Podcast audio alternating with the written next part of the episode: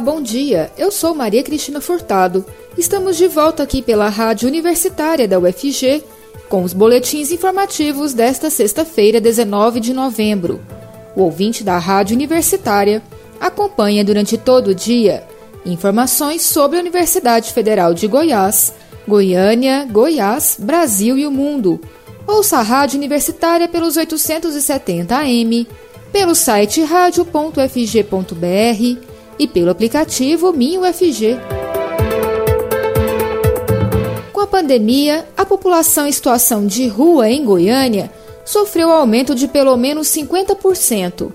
Uma caminhada pelas ruas e avenidas de Goiânia é suficiente para encontrar dezenas de pessoas em situação de rua, ou que, sem recursos e em estado de vulnerabilidade, se utilizam das ruas como meio de sobrevivência. Apesar da dificuldade na contabilização, dados fornecidos pela Secretaria de Desenvolvimento Humano e Social mostram que, desde o início da pandemia, a população em situação de rua da capital goiana sofreu aumento de pelo menos 50%, passando de 1.200 para 1.800.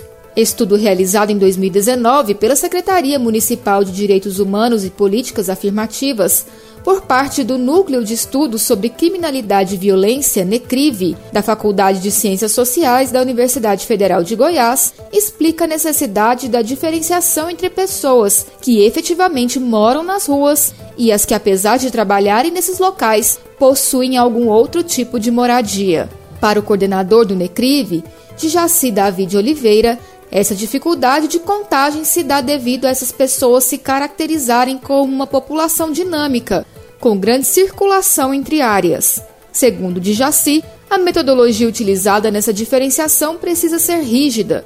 Isso porque, ainda que algumas pessoas passem noites seguidas nas ruas para trabalhar, por habitar em outro município, área de risco ou terreno irregular, ainda são consideradas como detentoras de um abrigo.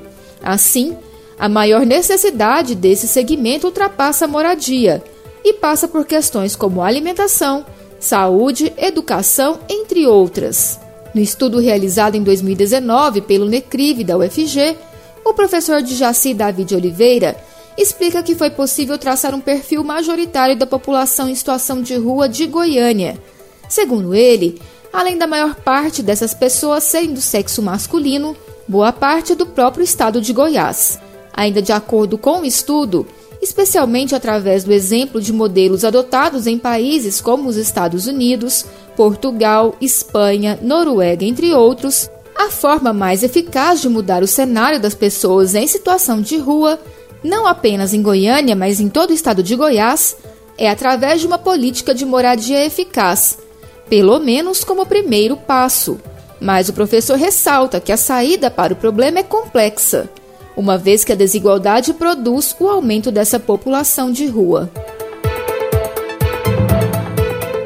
Em Goiás, 35% dos negócios já são liderados por mulheres, que são donas de mais de 240 mil empresas formais, o equivalente a 37% do total, segundo uma pesquisa feita pelo Sebrae UFG Lapei mas 49% delas são chefes de domicílio e ainda enfrentam muito mais barreiras que os homens na hora de gerenciar e garantir a sobrevivência e o crescimento de seus negócios no mercado.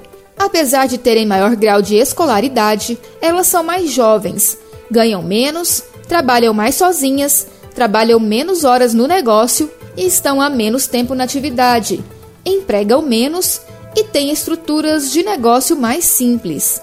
O menor tempo dedicado ao negócio pode ser aplicado pelo fato delas ainda serem obrigadas a se dividirem mais entre o trabalho e os cuidados com a casa e os filhos.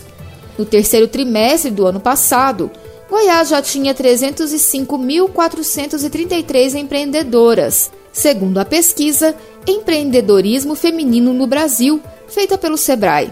As mulheres também buscam mais informações para empreenderem melhor dos empreendimentos atendidos pelo Sebrae em Goiás em 2021, 49% foram representados por mulheres, além de mais de 35 mil potenciais empreendedoras que procuram a instituição em busca de orientações nos temas sobre empreendedorismo. Sala de Vacinas FEM, em parceria com SMS Goiânia, inicia suas atividades para atendimento à comunidade UFG.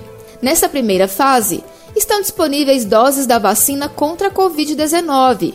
Por enquanto, a sala que fica na Faculdade de Enfermagem da UFG faz atendimento preferencial da comunidade universitária, docentes, técnicos administrativos e estudantes de graduação e pós-graduação da UFG. Mas a ideia é que ela possa também receber a comunidade externa em breve.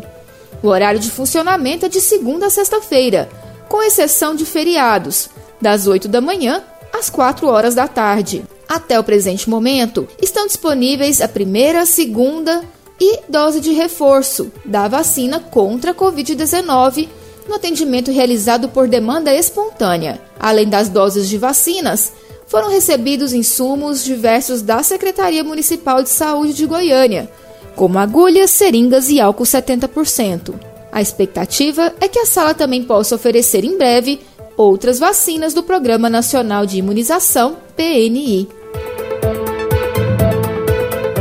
O Conselho Brasileiro de Oftalmologia, CBO, afirma que em Goiás a produção de exames oftalmológicos melhorou em 2021 e assim superou o nível de pré-pandemia. Segundo a entidade, por conta da Covid-19, mais de 2 milhões e 300 mil procedimentos para diagnosticar a retinopatia diabética, doença que pode causar a cegueira, deixaram de ser realizados na rede pública do país. Após um período de queda significativa no volume de consultas, exames e procedimentos oftalmológicos no Sistema Único de Saúde, o SUS, em decorrência do impacto da pandemia de Covid-19, a normalidade volta aos poucos ao setor. De acordo com os dados do DataSUS, analisados pela instituição, no país houve um crescimento de 46% na produtividade dos exames para diagnóstico de retinopatia diabética em 2021 com relação a 2020. De janeiro a setembro de 2021, foram realizados mais de 5 milhões e meio de procedimentos deste tipo. O número é maior do que o realizado no mesmo período de 2020, que foi cerca de 3 milhões e 800 mil, mas ainda abaixo dos 5 milhões e 800 mil registrados em 2019. Na região centro-oeste, o desempenho do período foi ainda maior, com um crescimento médio de 82%.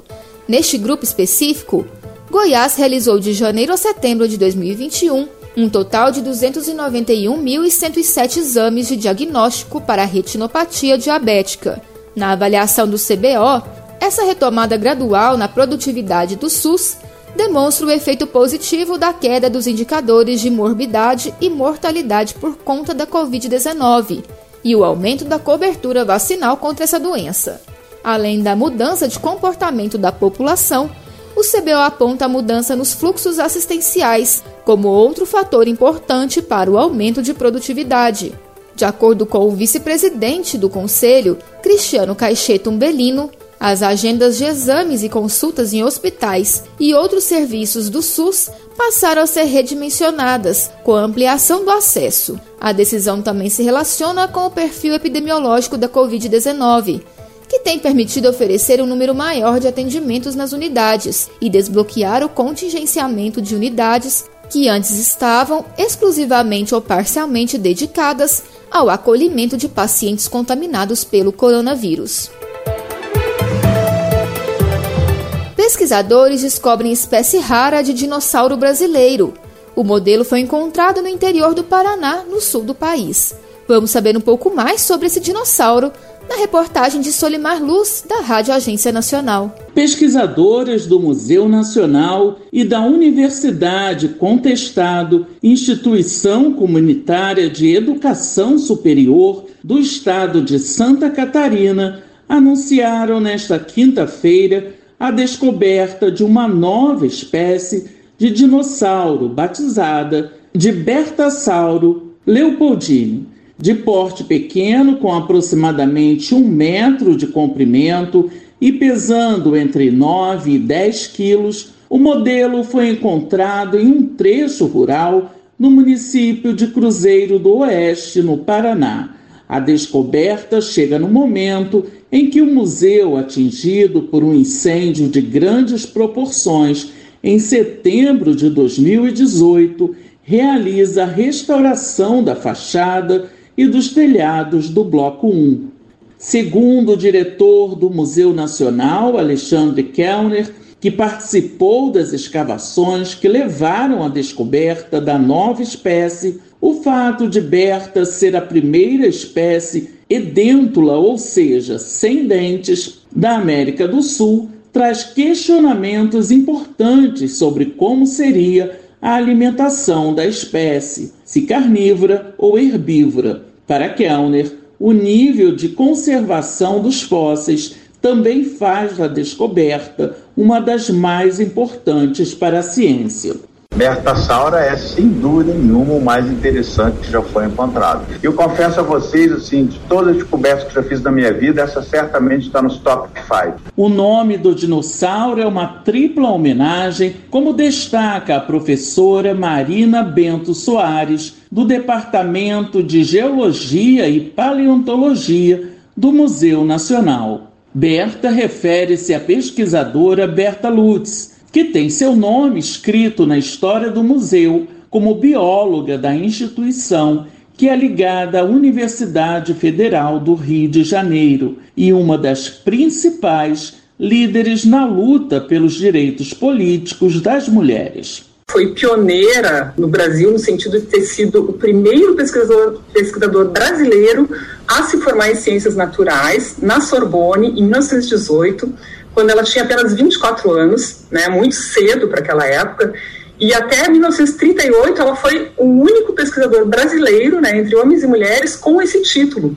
Por isso, né, a, a, a gente tem maior prazer, a maior satisfação em honrar né, o nome da nossa, do nosso novo dinossauro com o nome então da Berta Lutz.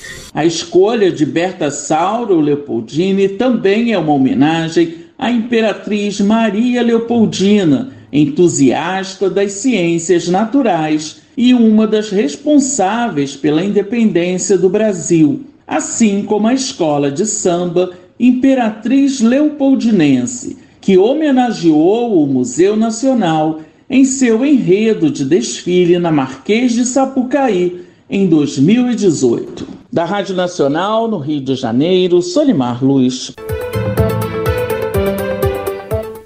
Boletim informativo da Rádio Universitária volta logo mais às 3 horas. Fique ligado na programação pelos 870 AM, pelo site radio.fg.br e pelo aplicativo Minha UFG.